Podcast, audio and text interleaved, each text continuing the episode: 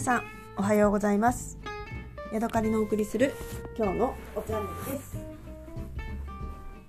えー、もうすぐですねあのバイトというかパートがね始まるのでちょっとその前にと思って最近よくねあの一人でドライブしたり遊びに行ったりすることが多いです。えー、昨日はね伊達市の方へ出かけたばかりなんですけれども今日はねまたまたちょっとねお出かけをしてきました。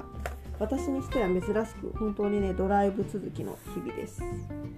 はい、えー、一つね嬉しいことがありましてあのー、私今ね軽自動車のワゴン R っていうのに乗ってるんですけれども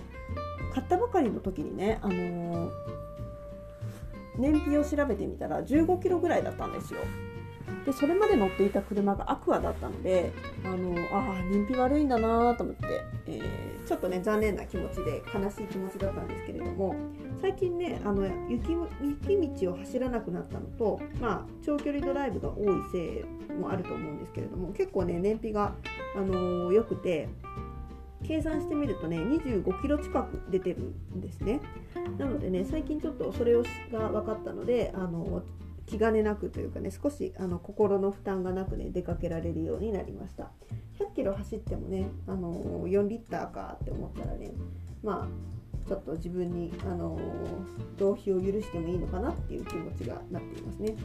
でもやっぱりね一人であの延々とガソリンを使うっていうことを考えるとねすごくちょっとすいませんっていう気持ちになりますよね。特にこのご時世、えー、お金もかかるし地球の大事な資源をね食い潰しているというね感じがいたします。はい、えー、今日ね遊びに行ってきたのは、えーとね、主な目的はねお蕎麦を食べることとそれからねコストコに行くことでした。えー、先日あのご近所さんと一緒にバーベキューパーティーがねあった時に、えー、近所の方がね美味しい蕎麦屋さんを教えてくれましたそれがね安平町というところにあるそば鉄さんですえーとねなんか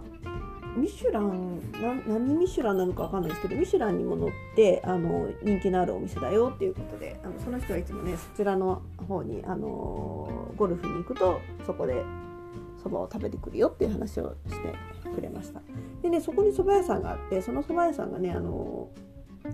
えーと、評判がいいっていうことはネットで知ってたんですけれどもまあご近所さんがねわざわざそう教えてくれるっていうことはちょっと行ってみずばなるまいと思って、えー、今日はそこへ出かけてきました。でねえっ、ー、とね普通のお蕎麦とそれから田舎あ違う10割そばっていうのがありましてせっかくなのでね10割そばのお腹が空いてたので大盛りにしましたで大体私はねお蕎麦屋さん行ったらね大盛りを頼むんですそば、えー、あの天ぷらとかは食べないのでもうそのそばだけを味わいたいのでとなるとねちょっと普通の普通盛りでは私のお腹にはね物足りないんですよね。で友達とね昔滋賀にいる時にあの美味しいお蕎麦屋さんに行ってたんですけれどもその時はそばそのお蕎麦とそれからねそばがきを頼んでいました。でね北海道でねあのそばがきやってるとこって今までね見たことないんですよね。1個あったかでもなんかそば居酒屋みたいなところだったのであの普通のそういう何ていうのかなお昼から食べれるようなあの感じのところでつばがきもランチタイムに出せるよっていうところってねあんまりないんですよね。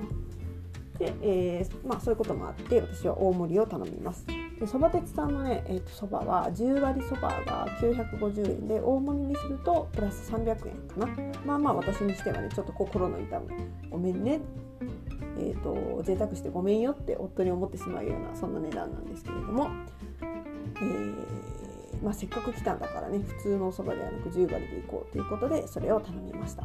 えーとね、10時開店で私が着いたらね本当にあの10時5分ぐらいにちょうど到着したんですけれども、えー、金曜日だったんですねその日は。でえっ、ー、とまあね全然お客さんがいなくてちょっとガラーンとした店内であの入りづらいなと思いつつもでもねその後もいろいろやりたいことがあったので、まあ、早めに行こうということで入店しました。でそのなんかミシュランだかなビビビブミシュランだかわかんないですけどっていうのに乗るぐらいであのなんかお蕎麦屋さんってこう敷居が高い感じがするんですよねそういうのに。その街の中でやってるお蕎麦屋さんではなくてそうなんか人里離れたところでやってるようなお蕎麦屋さんって。でもねそこはねすごくあのカバンここに置いてくださいねとかあのそば湯のおかわりできますよとかお水はそこにありますよとかご飯が終わった後はコーヒーセルフであれあ飲んでくださいねとかいろいろ言ってくれてにこやかですごくね接客も優しくて、えーと、居心地がね良かった。来てよかったなっていう気になりましたって感じのお蕎麦なんですけれどもまあ私そんなにグルメじゃないのでそば、えー、に何を求めているかっていうとね硬いことなんですよねそのそばの味わいっていうそばの味わいとかなんならね私あれもいらないあのつゆもいらないぐらいなんか塩つけて食べればいいしもうつゆはね本当にスプーンに1杯ぐらいあれあればよくてあとはただ黙々とあの硬いそばをねカリカリカリカリしてるのが好きなんですよ。ということでえーとその何て言うのかなあのまあ、もちろんねつゆも美味しかったしわさびも美味しかったし私ネギは嫌いなのであの食べられないのであの食べないんですけれども、えー、わさびもなんか美味しいわさびだったしでそば湯もね濃くてあのポタージュみたいな感じでね、えー、美味しかったしっていうことで、えー、十分に美味しくいただいてきました。であの居心地もね良かったし、はい、あの行ってよかったなっていう感じです。まあ、でもねただ1回行けば十分かなっていう そんな感じですね。もう1回行きたいっていう蕎麦屋さんはね私室蘭市にある小金さんっていうところのねお店がのそばがすごい硬くてなんかブチブチしててねそこのその食感がすごい好きだっ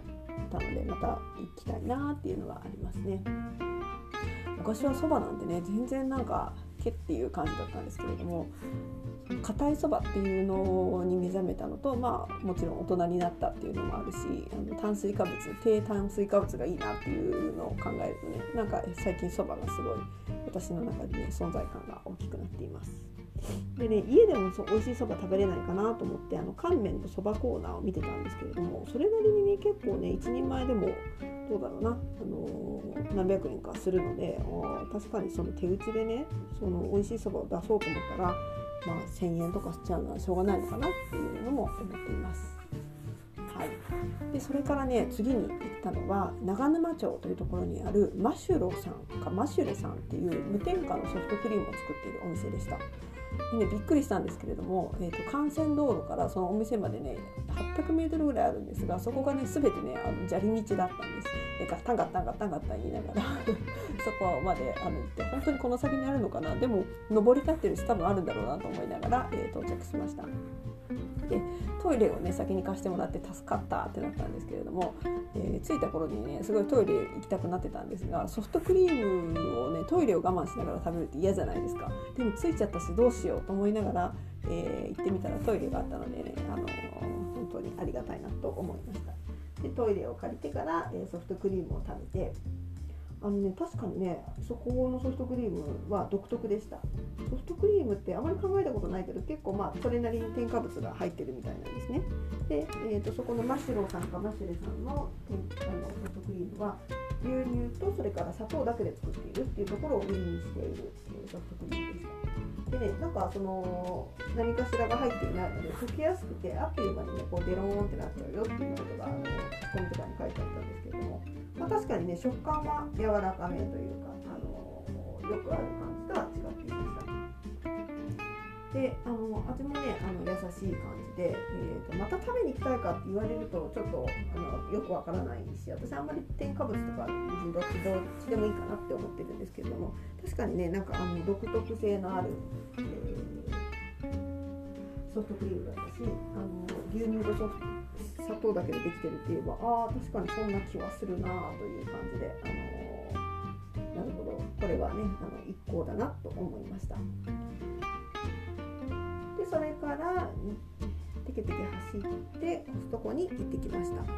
で、ね今日はねあのー、なんだろう。冷凍庫がねあんまり空いてないので、えー、大量に買うのはやめようと思いつつ結構1万ぐらいは買い物してきたんですけれども、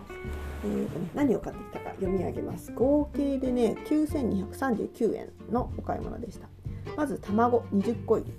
えー、378円。それからサプートサケルチーズ48本入り1798円。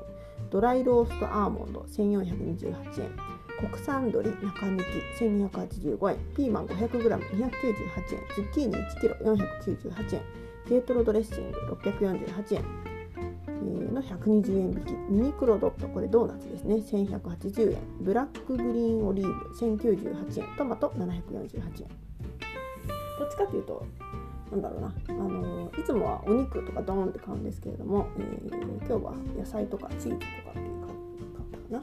でもちゃんとねドッカンとお肉買ってるんですけどね。まずねあそうそう。さっきのねマシュロさんっていうあのそのお菓子屋さんのね隣にね、えー、よく見ないと分からなかったんですけども卵屋さんがありました。多分平飼いで飼ってる感じの卵で1パック500円でねちょっと寄ってみたら卵が買えそうだったのでそこで買ってみました。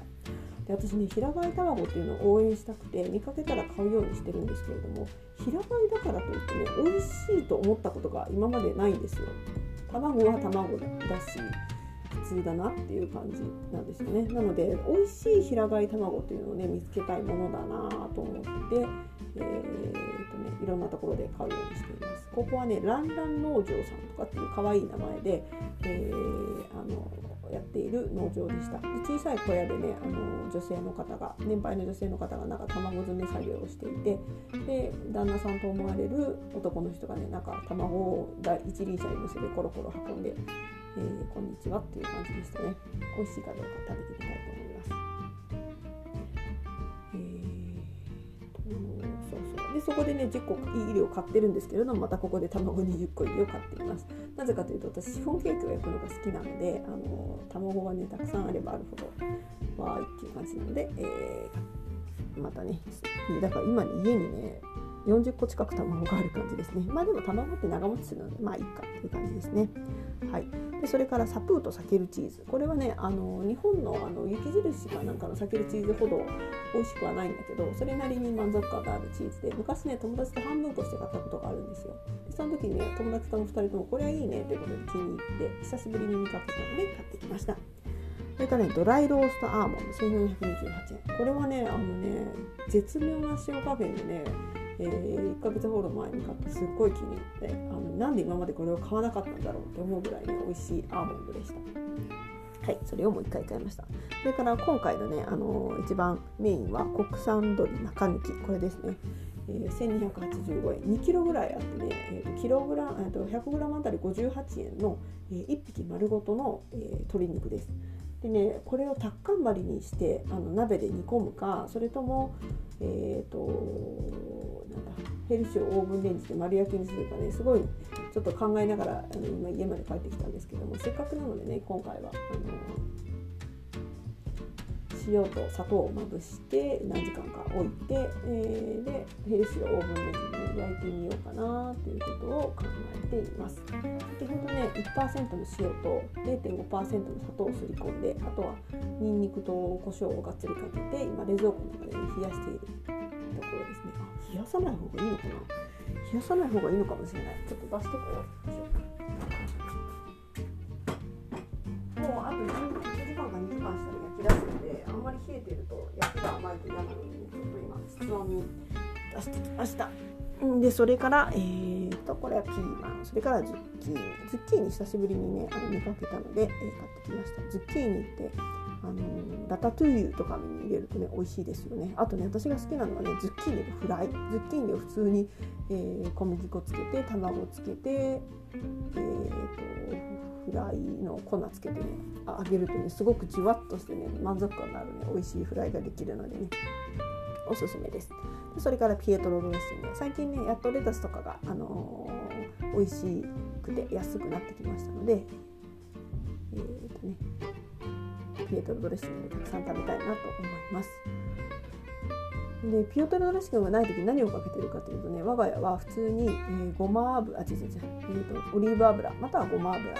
塩それから酢をかけてねあのー、もうなんていうドレッシングにもせずただ上からかけるだけっていう感じで、えー、サラダを食べています。でこの話をね同僚にすると本当に驚かれるんですけれども全然ね普通に美味しく食べれるんですよね、うん、から私にとってねピエトドレッシングを買うっていうのはね結構あのなんていうのかなあの贅沢なんですよ。ね普通に塩と油と酢で美味しく食べれるのにわざわざね600円もかけて、えー、ピエトドレッシングを買うっていうのは贅沢な話なんですよで一つねピエトドレッシングであの思い出があって私がね飛騨高山にいた頃でもう30年ぐらい前になるんですけれども夫父さんの同僚でピエトロドレッシングを買ってる人がいてその人がね美味しいドレッシングがあるよって言って教えてくれたものなんですね。もう30年前にその九州の方にあるピエトロドレッシングの美味しさを知るっていうのはどういう情報経路をその人は持ってたのか分かんないですけれどもその人はとあの私の父親から見てもなんかすごい情報通な人であそこに行ったらガソリンが安いとかって言ってすっごい遠くのガソリンなんか違う県の美味しい安いガソリンスタンド知ってたりとかなんかねあのそういう不思議なねお友達がいました。はい。でその人にねあの教えてもらったそのピエトロドレッシングね。我が家もすごいあの気に入って30年前になんだこの美味しい、えー、ドレッシングは。なんかこの黒いつぶつぶが入ってる。これは何だみたいな感じでね家族で盛り上がって食べていたことをあの今でも思い出します。それからユニクロドット。これはね小さな、えー、ドーナツがね何個入ってんだ16個入った、えー、まあ、お菓子みたいなもんですね。で夫がね夜勤の時とかにおやつを食べるのでそれ用に持ってってもらうのと、えー、普通におやつ用にと思って買ってきました。でねすごく迷ったんですけど小豆抹茶ケーキ小豆小倉ケーキみたいなのもあってそれを買おうと思ってあの普通にカゴに乗せてしばらく持ち運んでたんですけれどもまあ冷凍庫もないしね。悪くなっちゃうのも嫌だなと思ったし、えーと、このなんかねあんまりその小豆抹茶ケーキをカートに入れた時に、ね、ワクワクしなかったんですよね。なんかちょっと重たい感じがしたんですよ。私にしては珍しく。いつもワクワクしてケーキを買うんですけどねティラミスと。かねだったのであのだいぶ長いこと考えた後にこのミニクロドットとチェンジしました。ただねその小倉ケーキ今日300円引きだったんですよね。なのでね食べたいかな。1300円が安いなって気もしたんですけどちょっと今回は、えー、ドーナツにしました。それからブラックグリーンオリーブ。これはなんかえっ、ー、とね 500g か 750g ぐらい入ってるたくさんのオリーブオリーブの実ですね。はい。サラダに入れて食べたいと思います。それからトマト。これは普通のトマトですね、えー、箱入りの熊本トマトを買ってきました。はい、で家にねちんたらちんたら帰ってきて今、えーと、チキンに塩と砂糖をすり込んで、えー、今室温に戻しているところですね。その他にはね一緒に、あのー、えーと、トマトとそれからズッキーニをね、あのー、一緒に焼きたいなっていうことを思っています。もう一つ買い物したんだ。あとね北海道でねトライアルっていうスーパーがあってそこでねあの買い物してきたのが何があったかなちょっと開けてみたいと思いま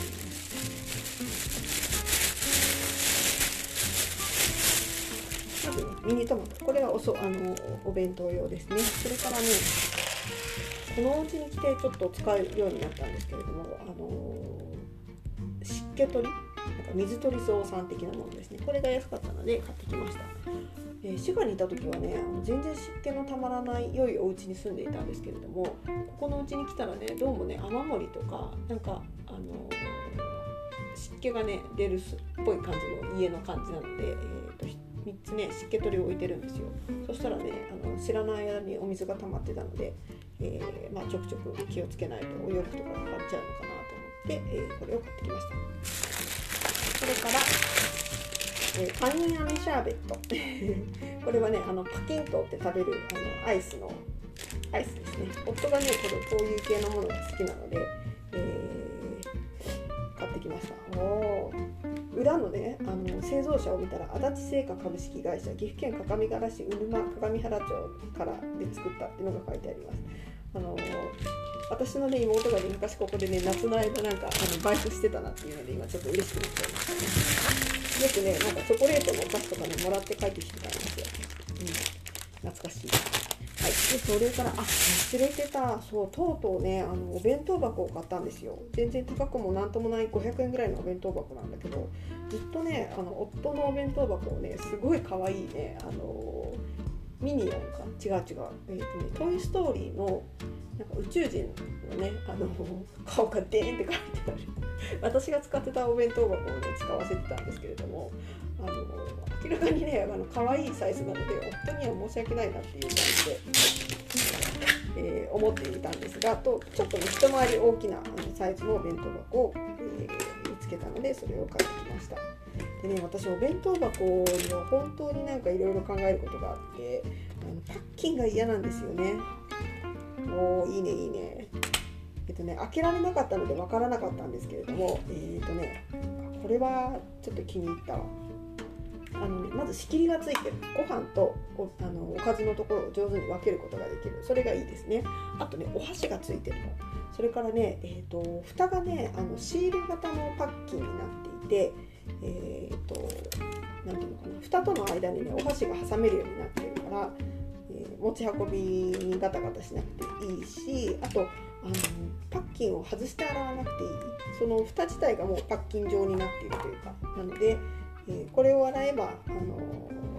全体がきれいになるということでこうパッキンをこう引っ張って取り出さなくてもいいっていうところが良さそうですね、えー、多分そうなんじゃないかなと外側から見て思ったんですけれどもやっぱり開けてみてねパッキンのない形状だったので、うん、これはあの私としてはすごい嬉しいし私の大好きな緑色なのであ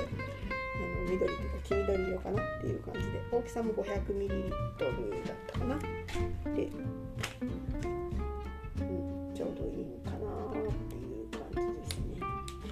久しぶりにあのお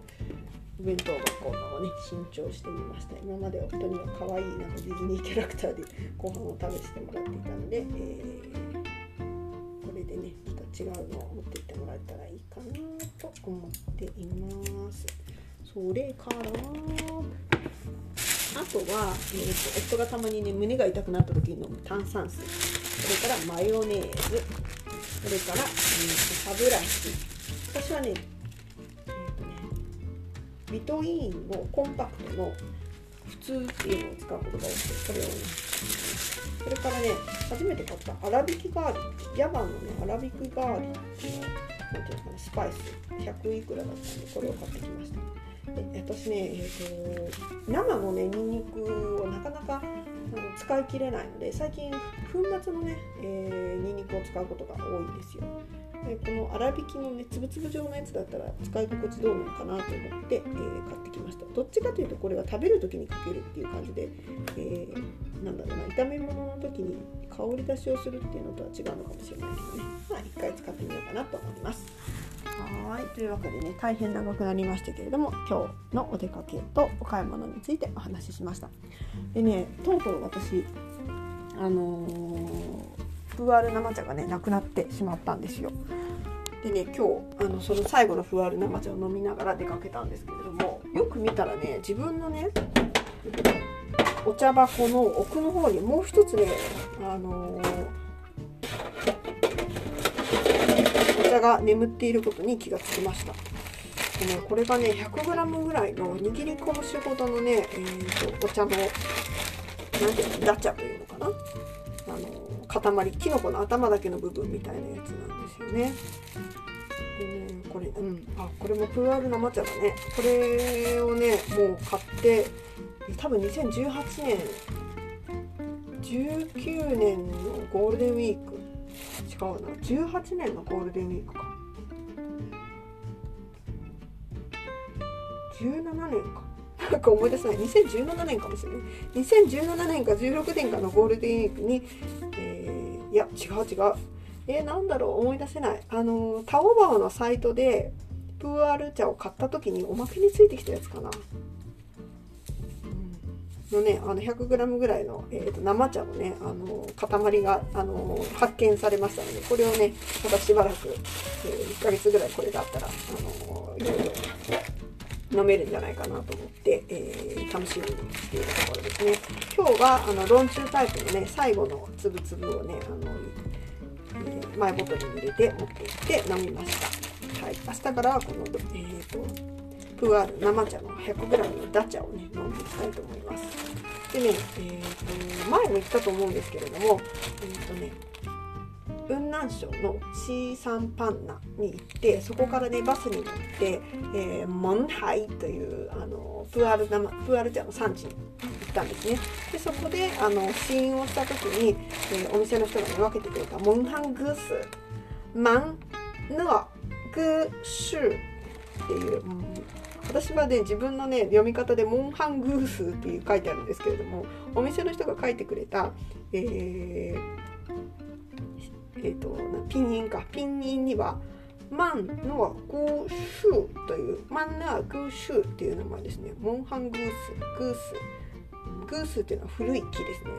マンハンマンハンっていうのはモンハンって書いてあるけどピン印はマンのはってなってますね、えーと、漫画のマンのえっ、ー、とマンみたいな字に、えーと、もち米の樹ですね。それから古い木でマンのーシューっていう、えーと、茶葉の、ね、残りがあるのでこれを飲むべきか飲まざるべきかまあ 50g ぐらいあるのかなもうそんなにないか 30g ぐらいのねあの一つかみのお茶があるんですけどこれを飲むべきか飲まざるべきかちょっと考えながらねまた、えー、と最後のふわり生茶タイムを楽しみたいかなと思っています。はいえー、とこれで。はいというわけで今日はここまでです。また次回お会いしましょう。さようなら。